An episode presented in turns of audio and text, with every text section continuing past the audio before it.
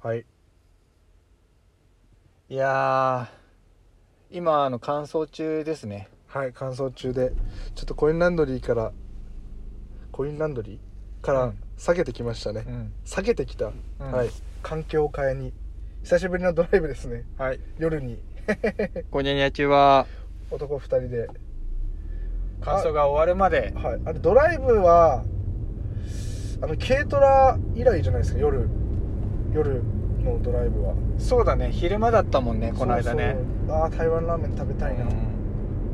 車に乗ると台湾ラーメンを思い出す、水玉ねぎだとそうですね。あそれでさっきのお話の続きでいくとあうん。そのラジオ配信音声配信にうん。興味ある方が知人にいらっしゃるということで、うん。うん。まあ我々も大したことはやってないですけどね。うんそうだね。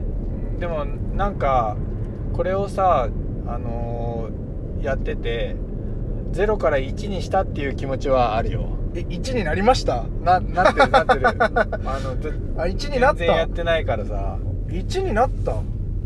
僕の中では0.2とかかな。あ1まだにもなってないんだ。まだ1になれてないかうな、でも案外始めてしまえば結構できるもんですけどうん。やっぱ始める前我々もいろいろ考えましたもんね。うん。どうどうやろうかとか、まあ、結構勢いでいまだにやってますけど。うん。ね正解はないですから、うん。でも玉ねぎさんもついに聞かれる立場になったってことですね。いやい やややってるだけっていう感じなんだけど。うん。そうだね。聞かれたね。うんでも本当にどういう方がどういうタイミングで聞いてるのか気になるところではありますよね、これを？うん、うん。だから本当にあのテーマとか募集して、ね、今回初めての試みでやってもらいましたけど玉ねぎさんに。うん。ああいうのもう少しでねまあ今回何件か集まりましたけど、うん。もう少し来てうん。ねいただけるとありがたいですよね。アンケート？そうそうそうそう。あーこういう話をしてほしいっていう。そうだね。ね。そうすればねもなんかもっと面白くもなると思うし我々2人だけじゃ出ない話とかも出そうだしね。もうなんか本当に無駄なテーマを送ってください。いやーどしどしコメントをください。お気軽にたくさん。あのー、生かしていくんではい生かしていきます。無駄無駄なトークテーマほど生かしていきます。あとねどこでやってほしいとかっていうのも欲しいですね。あ場所？場所。場所環境的なこと？うん。はい。あの僕あの全然関係ないんですけどうん。今週喉痛いんですよ。え？いつからそれ？月曜。やばい。今週ずっと喉痛いの。悪化はしてないんだえもうね日曜日の時点でうん。あ明日これ朝起きたら喉痛くなるなっていううん。違和感はあったんですよ。うん。で月曜迎えたら案の定もう激痛で。それって風邪のこ感じ？え多分コロナ。ちょっと ちょっと勘弁してよえでももうコロナの第5類になったんでうん。あのないですそういうの。え？あの扱いが変わったんですよ。いやそういうことじゃなくて。そういうことじゃないんだよ。扱いが変わったんですよ。そういうことじゃないんだよな、大丈夫だと思います。今比較的症状は落ち着いてきたんで一昨日月火が結構痛かったですね。熱とかはないんですけど喉。寒気はしない。しないしない。あー喉不が安だな。多分ね日曜日と月曜ん？土曜日と日曜日に寒暖差がすごかったんですよ。うん。雨降ったじゃないですか、うん僕いつもパンツ一丁で寝るんですよ。うん。3月くらいから。うん。多分それが影響したな。本当に。うん。風邪ひいたと思う。自覚があるのにそのままやるっていうね。しょうがないですよ、うん、気にしたって。る。それはでもよくわかるわ。自分もやっちゃう。そういう時。でも玉ねぎさんもじゃあ喉だけ痛い。注射しますよねそうだね。結局そうなのよ。みんな、うん。みんなっていうと間違いか。あの大体の人。嘘であってくれって思うよね。そうそうそうそう。あのねそれなりにねうん。おのおのはね秘密を抱えて生きてるんですよ。あの本音ではみんな生きてない。うんわかるよわかる。一日一個は隠し事してると思う。本当に、うん、嘘ではないんだけど言えないようなこと。大体ね潜伏期間5日ぐらいだから何がですか？コロナは。詳しい。あの今週末急に上がったらは来週あのちょっと近づかないでね。い、でももうそういうのないんですよ。あの 昨日か一昨日でうん。変わったんですよ。違うなないとかじゃなくて 映りたくないのよ。あでもそうだ。これが公開されるのはうん。2週間か3週間後なんでその頃どうなってるか答え合わせしましょう。その後体調の。でも本当ねあの熱出たらあの安静にした方がいいよ連絡しちゃんと。ます気をつけた方がいいよ。はい。俺本当死にそうだったから。会社に連絡します 玉ねぎさんの。俺も来週休もうかなそしたら。やばいから、うんそうだね。うん。いいじゃないですか。じゃあ2人でどっか行きましょうね。あれ？そういえばメロウさんのオープンっていつですか？5月の末かな。早いね。もう今まだ。そんな？うん。月日の早いですね。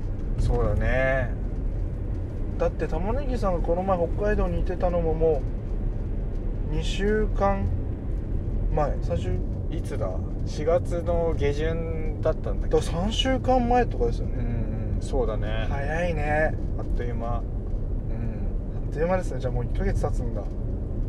そうだね。もうもうすぐだね。じゃあ台湾ラーメン食べてからううん。1ヶ月。は経ってるね。ーわ。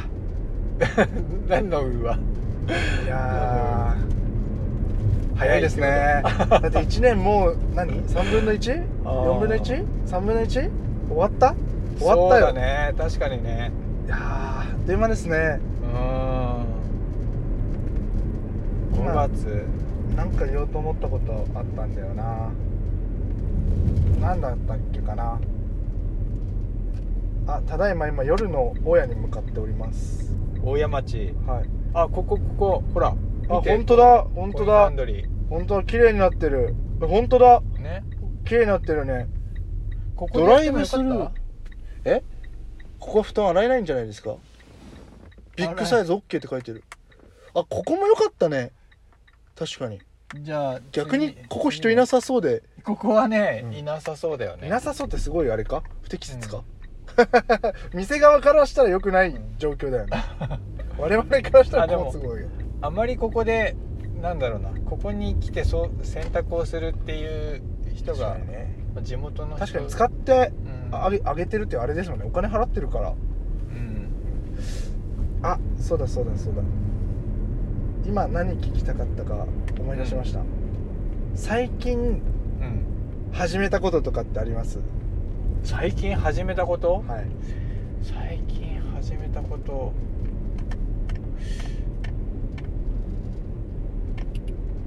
最近食べ始めたものでもいい？あいいよ。最近ねあの美味しそーちっちゃい、うね、美味しそイワシを。うお友也さんだ。イワシをね、はい。あのーよく食べてるんだよ。え？イワシ？そうイワシ小イワシってやつ。猫になったんですか？あのさあのーなんかお肉とかもさなんか結構みんな値上げしていてあー。100円ぐらい。そうだね。で今まで食べてたものをちょっとなんか控えなきゃいけないのかなってこう思い始めたわけよ。まあ今まで通りうん。買い物とかしてたらうん。あれか。そうちょっなるとほどね。オーバーしちゃうなっていう、はいはいはいでさ、えー、と考えるのは量を減らして前と同じ値段にするかはいはいはい。前と同じ金額で買えるものを探すかっていうことにしたわけですよ、はいはいはい。それでその鮮魚コーナーに行ったらはいはい。イワシがさ安いわけですよ。はいはい。250円とかさ、はいはいはい。27080円とかはいはいはい。すするわけですよ。はいはいはいあこれはいいなと思って。で焼いて食べるんだけどさ。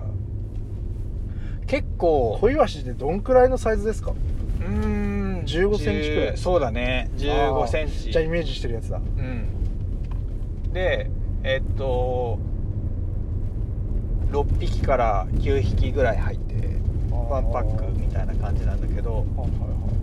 もう全部食べれちゃうのね。頭かはいらはい。尻尾までこ全部。骨がちっちゃいんだうん。あのーそんなに気にならないで食べれちゃう、へで味も濃いし、ーはいはいはい。お酒のつまみにもなるしご飯のおかずにもちゃんとあのーできるっていうねはいはいはい。ところがあって結構食べてるんだけど。へそれまでさ魚ってそんなに食べなかったの。ーまあめんどくさくて。家じゃ食べないよね。めんどくさいじゃん掃除するの。うんめんどくさいめんどくさい。臭いしね。うん匂いが生臭いからね。あと骨とかがあるものはさ結局それが残るとさ匂いの元になっちゃうでしょ。確かに。だからゴミ燃えるゴミの日の前の日に食べたりとかさ、はいはいはいはいこうちょっとこう考えるわけですよ。なるほど。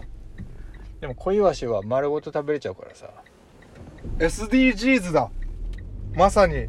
SDGs 無駄がない循環循環型社会ってことです循環してる？循環してるでしょ循環してるだって捨てるものがないんでしょ素晴らしいじゃないですか。ね魚は丸ごと食べれちゃう。素晴らしい。SDGs だ。玉ねぎさんの食事は。みんなやってみてください、こ小イワシ。うん、イワシじゃなくて小イワシ、小イワシ。うへえそれはね。最近食べ始めたんだ、ん、そう最近ね。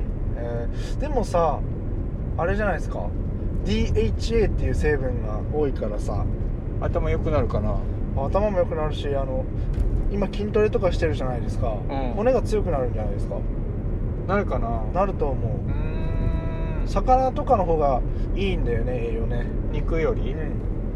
肉はどっちかっていうとあのパワー系？うん。その骨とかっていうよりかはパワー。その側？うんフィジカル的なにとこですけどその魚とかは骨？大元？うん。うんそうそうそう。がだからそうそうそうそう。適当なこと言ってるかも。また。魚魚魚。あったね。はい。その歌あった。はい。なるほどね。最近それを食べ始めたと。はい。なるほど。藤田君は？最近やり始めたことですか？うん。あの僕はあの韓国行ってうんあのまあ危機感感じたっていうのはこれまで何回も言ってるんですけどうんあのまあこれから日本だけで考えてたら、うん。まあ、ダメだなって、まあ、自分なりの解釈ですけど 思ってでうん。やっぱ世界見ないといけないということで、最近英語始めたんですよ。英語？英語これまでも何回かや、まあ、勉強してたことあってうん。でまあなんていうのかな。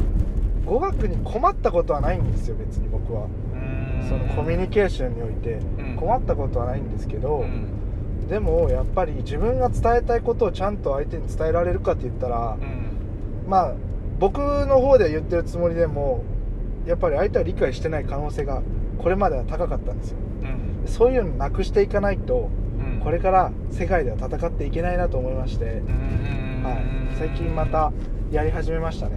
英語？はい。でも今回は何ていうんですかね。ちゃんと動機というかうん。やる理由がうん。あるんでこれまで以上にモチベーション高いというかうん。なんか今まではなあなあだったんですよね。やっとけばなんとかなるかな役に立つかなとかだったんですけどうん。だからまあ身にはなってたけどうん。そんなにだったんですよ。うんでも今回は動機があるうんから、うんこれをね学生時代のうちに持っとけばよかったんですけどうん。やっぱ学生のうちなんて経験浅いしうん。なかなかね。まあ具体的な目標ってそう立てにそうそうくいよね。多分その玉ねぎさんが絵描く時もそうだと思うんですけど、うん。何かこう具体的な動機っていうか目標があった方がうん。取り組みやすいですよね、ああなんでそうだね。なんでやってんだろうと思った時に、自分を納得させられる。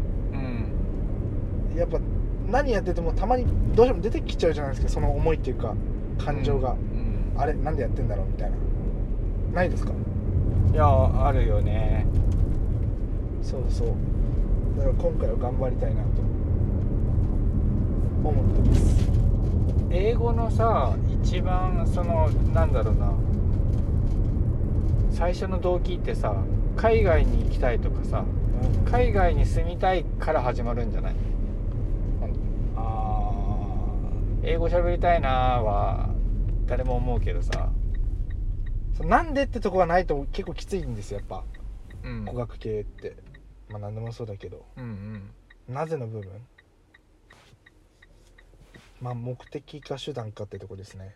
うん。結局英語って手段でしかないんですよ、うん。相手と要は会話するための道具ですよね、うんうん。だから英語を話す話すのか話して何かをしたいのかってやっぱ全然違くて、うん。うん、そこの何かが今まではあんまり見えてなかった？うん。のが最近になってようやく遅いですけどようやく分かったんでちゃんとやろうと思って。えー、どうしよう。オンライン藤玉ラジオオンライン英語でオンライン英語限定だったら。オンライン英会話始めました。うわーすごい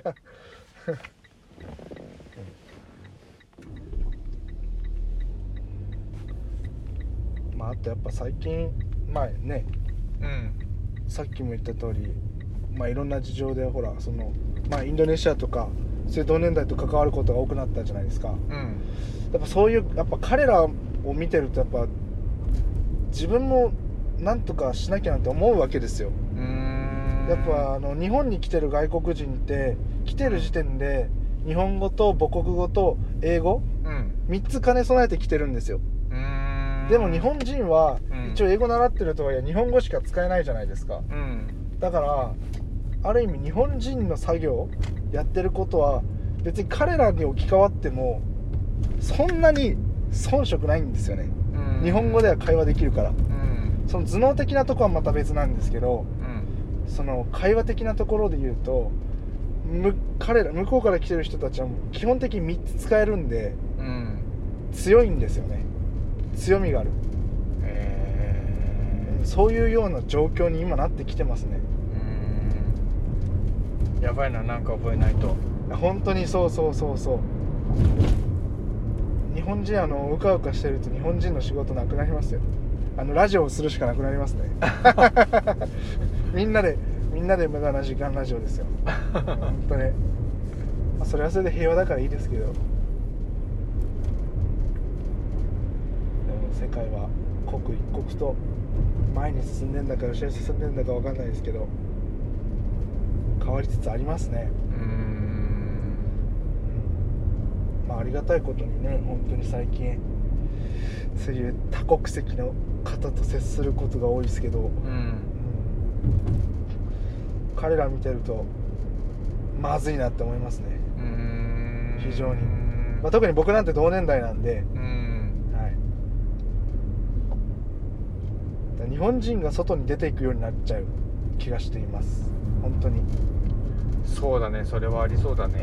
うん、あの日本人の仕事がなくなっちゃってあのまあどっかの国に稼が働かせてくださいっていう感じになっちゃう。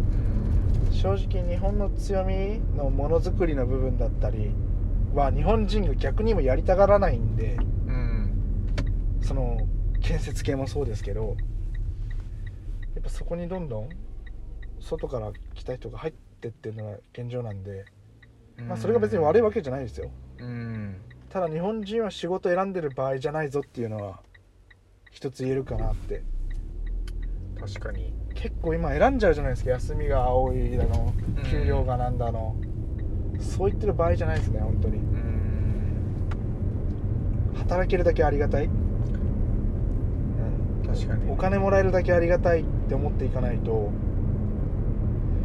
給料上がんないとかって言ってる場合じゃないですね。うん。本当になんかちょっと話変わるんだけど昔の人ってさ自分で家建ててたよね。建ててましたね。セルフビルドってやつです。あれこの話したっけ？してない。なんか昔の人は全然だからそういう知識も技術も持ってたんですよ、だできることが多かったんですよね、うん、一人一人がね、うん。ほら小屋建てたりとかさ。うん。その畑にさ何を植えな植えを植えたらいいかとかさうんうん。あの連作するとさあの病気になっちゃうからこの後にこれを入れるとあの土が再生するみたいなのってさ知ってたわけじゃん。だかうん。らそれがなくなっちゃったよねだからある意味分業化されすぎましたね。うん。現代は。専門職っていうかうん。専門になっちゃった。うん。一人一人に対するし業務の割り振りになっちゃいましたよね。うん。だからまあ100勝っていうくらいなんでね100個のことできるっていうのが多分昔のうん。生き方みたいなとこありましたけどうん。今なんか全然できないですからね。そうだよね。だからだからそれで言うと今の僕なんかはある意味そのちょっと昔ながらの生き方ですよね。いろんなこと正直できるんで。うん。何でもやってる。何でもやってる、うん。パソコンとかは分からないけどね。デザインとかね。うん。でも人よりできることは多いとは思ってますよ。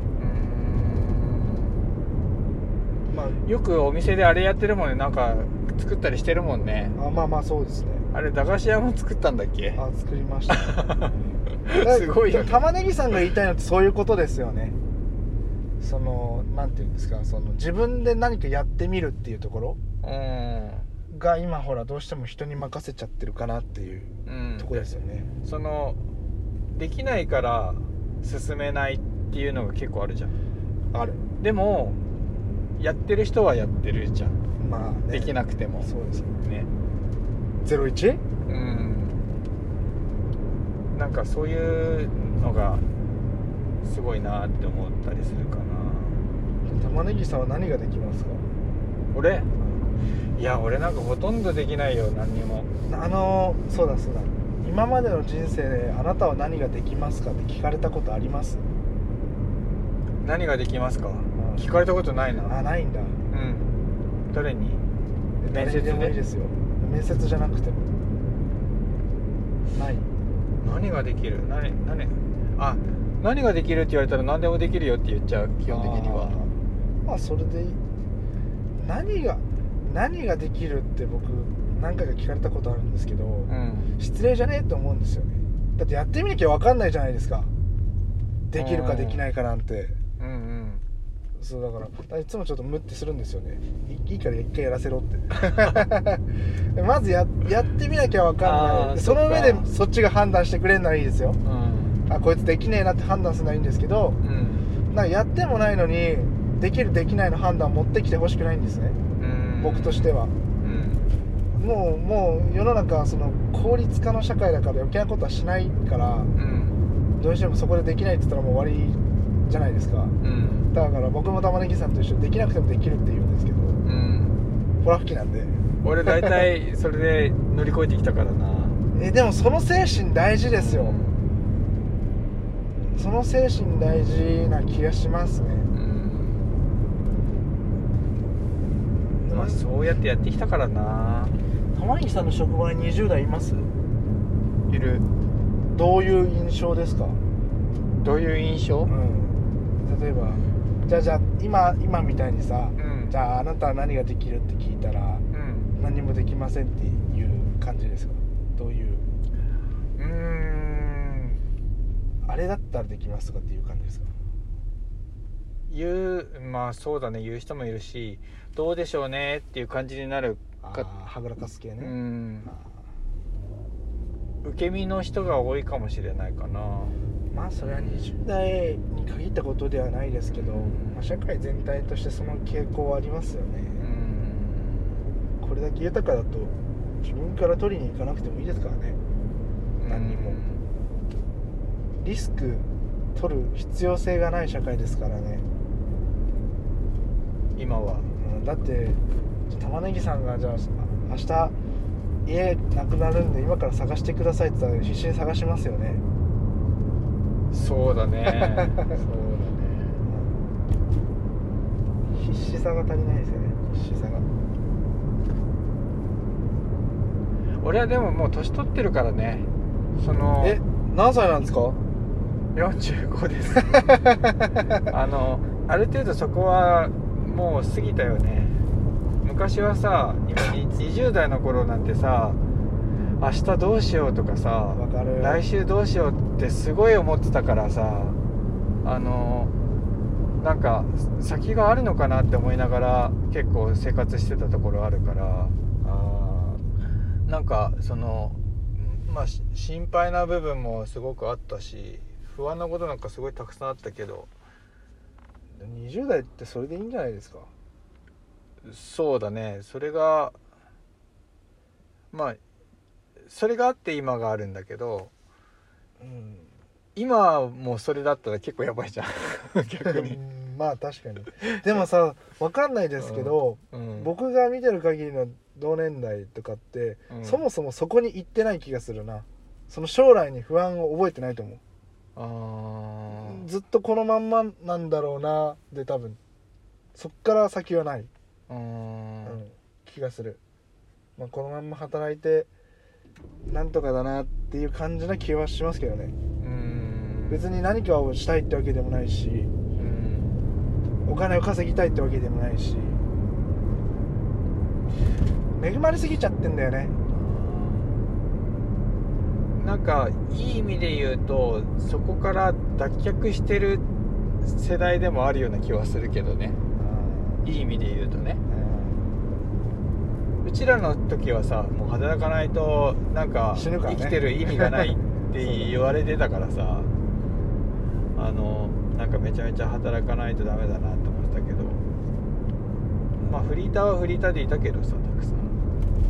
働き口がなかったから。まあねそういう状況もありますからね、うん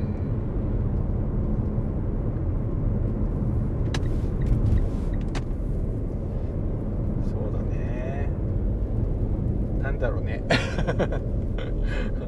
いやーわかんないですけどまあ僕はとりあえず英語頑張ります。俺ねあれやってみたい。砂金取り砂金取りやってみたいわバイトで。急に？うん。急にバイト？うん。バイトの話。砂金取りってバイトじゃないでしょ。体験じゃん体験。体験？どこで自営業？どこでできんだろどこでできんだろうね海外かなやっぱり。ういや日本でもできますよ。それこそ僕の地元の方で多分やってた気すんな。取れる？なんかザルみたいなやつでさ。ああ平泉とかあの辺でやってた気するけどな。え言っちゃダメ言っていいの？え？え？え言っていいのよね？あああいうこと？ガードマンってそうそう今今みたいな人ね。あのちなみに今止め止ま止まれってやつだよね。えあれは隣のレーンじゃないですか？いや僕のレーンも？今多分でもこんなくない？あれダメだねそうだね。でもそうああいう感じになるの一番やばいんだよ。でっちゃうね。焦ってあれ飛び出す可能性もあるから確かに。あれ一番やばいんだよね。怒られるじゃん。あの人がね。でもあの人はちゃんと出なかったからわ悪い判断なんだけどあの人は最後出なかったから眠いんだよ。眠いでしょこの時間。そうだね。眠いよ。ほんと夜の夜の仕事してる人に頭上がらんわ。本当に。でもまだ始まったばっかりじゃないかな9時とか。昼夜逆転の生活ですよね。だからうん。ブラジルにいるって思うしかないですよね。ブラジルで 今は朝だ。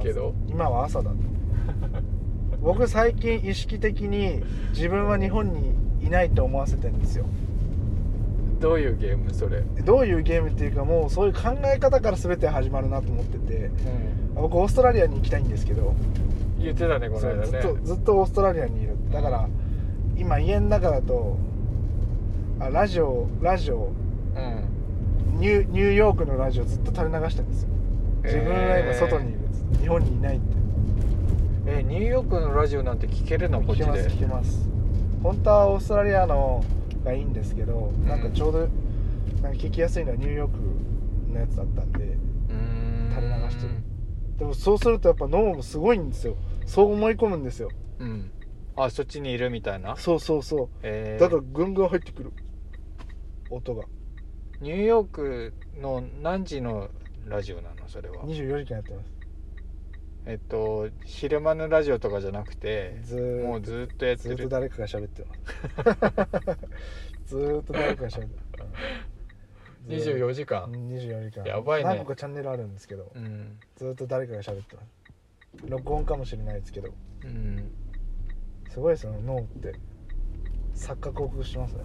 あそれで言ったらね俺あのこういうふうに思うよ俺あの宇宙からはい。地球に来たって思う時々。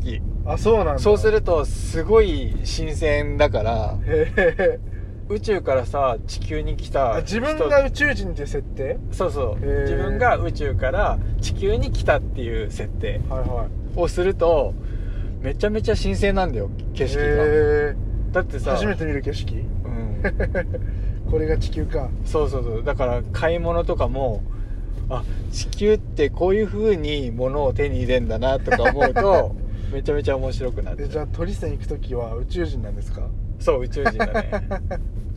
あそうなんだ。地球のなんかわかんないけどそのもので食べ物を手に入れることができるとかね。へえ。でもやっぱりさ考え方一つでさうん。見え方変わるんで面白いですよね。うん。そうだね。でもそれってうん。10代20代の頃できました。いやーできないできなないですよね。できない。余裕がないよね。その思考に至らないね。至らないですよね。うん。本当に。でもどっかで少し余裕ができんのかな。それは精神的なのか金銭的なのかわかんないですけど。先に言っとこうか。はい。出てくるよそれは。何が出てくるんですか？余裕が出てくるな何の余裕が出てくるんですか？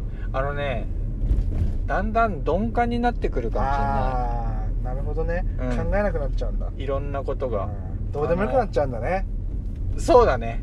あの一言だか言えば。20代の方が血気盛んだからね。精神を神経を尖らせてるけど悔しい思いいっぱいするもんね。うん。あとあれじゃない？誰にも物言われなくなっちゃうじゃないですか、ね、年重ねるにつれて。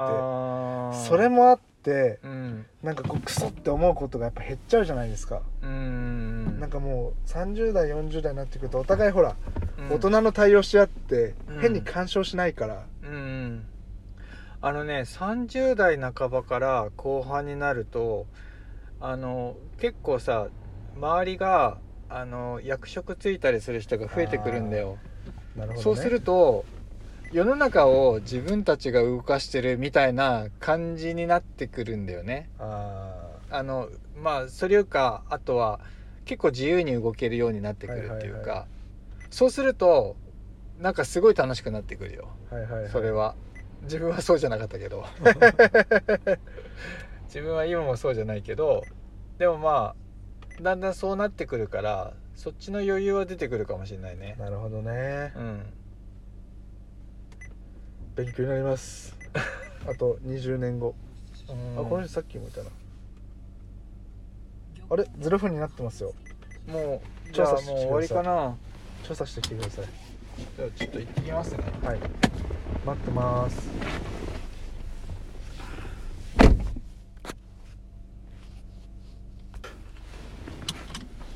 あれ？ストップできはい。ということで、帰り帰りですね。はい、お買い物も終了して布団を引き取りにさあそうですね。戻ります。乾いてるのか。もう乾いてなくても持って帰るよもうこれは。でも20分やったからね。うん。さすがに乾いてんじゃない？携帯電話が接続されていません。乾いててほしい。っていうか乾いててもらわないと困る でも今回連れてきてもらって初めてその洗濯をして布団が洗濯できるっていうのを知ったから自分で来るかもな。えどうやって持ってくるんですか？あの背負ってくるんですか？ー、あのレンタカーで。2500円。2500円ですよ。まあ言ってくれれば。背負っていくかもしれないな。はいわかりました。自転車に。じゃあ家で待ってます でも布団背負ってして見たいよね。見たことない。ない。見たことないな。1枚だったら背負っていけるあの道具持ってんだよ。あでかいリュックがあるから。ーだって僕大学生の時にさうん。少し遠いホームセンターで座椅子買ったんですよ。座椅子背負って自転車こいでたんですけど少し恥ずかしかったもんね。えー、座椅子って背負えるもん、うん、うん、座椅子背負って座椅子背負ってあれ何キロだったんだろう？10キロくらいこいだんかな。座椅子だよね。あのあれです座椅子ってあのこういう平たいやつで角度つけられるやつですよ。あわかります？ー平たいやつでか。あのこたつで使うやつじゃないでしょ？カッチンカッチンってなるやつえあのこういうのねこういうスプリングが入ってるやつですよ。あの角度決められる。こういう車のシートみたいな、こんなに座るるとこ厚さないですけど、うん。あ薄いやつ？そうそうそうそうそうああまあこういう状態だとあうん。1メーター80くらいかな、うんうん。がこ90度に折りうそうそう曲がれるそうそう。懐かしい。なんかあった昔。それしょって。それしょって。あはいそれくらいかな。だ布団ってなると少し大きいからそれよりも。恥ずかしさ増し増しですね、う ん周り気にしなければいいですけど。紐で結んでさ体と布団を縛ってあ持ってくるっていう手はあるけど。ー日本ってうん。自転車のパターン少ないですよねママチャリかそれ以外かみたいな感じじゃないですか。あ僕が初めて本当にデンマーク行った時うん。僕が初めて海外に行って一番最初に降り立った国ってデンマークなんですよ。うん。デンマークに行って一番衝撃を受けたのは自転車の種類ですもんね。うん。とにかく多い。本当にいろんな形の自転車がいるあの前輪すごい大きくてあ後輪すごいちっちゃい自転車あった？あんなあんななんだろうな。昔の昔の自転車。あんなあんなあのサイズ感ではないですけど、うん。もう少しタイヤ小さくした感じのならありましたよ。うん。いかにもあの遅そうな。あのそれこそさ座椅子座るみたいにして運転する自転車乗ってる人いた？ああそういう感じのもありましたよ。反対パターンのだし人あの先端にうんなんか赤ちゃんを乗せるスペースがある自転車とかあるんですよ。ああすごい形。前二輪で後ろ一輪とかの自転車とか。ああそう。すごいいっぱいある、デンマークってどういう目的で行くの？うん、デンマーク。あー。デンマークか僕それはうん。大学3年生の時にうんもともとデンマークに半年くらい留学行く予定だったんですよ。うん。でまあいろいろあって行けなくなった分を取り返しに行きましたね。失ったものを取りに行ったわけで。そうですそうですそうです。あいやーまああの時留学行ってればまた変わったんだろうなとは思いますけど。ー取り戻しに行ったからといって戻ってきたものではない。いやーそうですね。やっぱ半年間とちょっとの期間で全然違うし。うーんまあ留学と遊びだとね意識的にも違うし。うまた違った人生。まあ玉ねぎさんとは出会えてなかったでしょ よかった、はい。よかったなそれだったら。うそっちの人生だったら。うん。うん僕あの時一気に3個くらいその海外の挑戦権を失って挫折したんですよね、挑戦権？うん、なんかそのまずデンマークに行くのも結局最後うん。く最終で国のあのなんていうんですか？なんていうんだっけ？奨学金みたいな最後の最後でダメになったんですよ。入学が決まってたんですけど、うん。で行けなくて。でもう一個がなんかシリコンバレーって分かります？うん。当時すごい伸びてたとこだったんですけどシリコンバレーに2週間研修行くっていうのも最終でダメで。ジョブスまだいた？その頃。あいいたかな、でもう一個どこだっけな？どっかの国に行くやつもその最終で落ちたんですよね。3個くらい連続で落ちてうん。えもう生きてる価値ねえってすごいへこんだのを思い出しました今。それが本当に3週連続くらいで起こったんかな。最初デンマーク行けないって決まって次シリコンバレー行けないってなってもう一個どこだっけな？なんかもダメだったんですよね。それは競争率がすごい高いの？あ全然。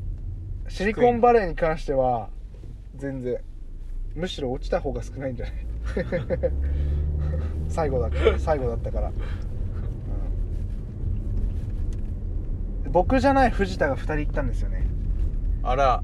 そう藤田は3分の2行ったんですようねそれは少し悔しかったか藤田3分の1なそう3分の1がこれです。そうです。そんなこともありましたね。あちょうど終わってますね。あはい。じゃあじゃあ今日はこれでそうですね。終わりにしましょうね。はい。ありがとうございました。はーい。アディオース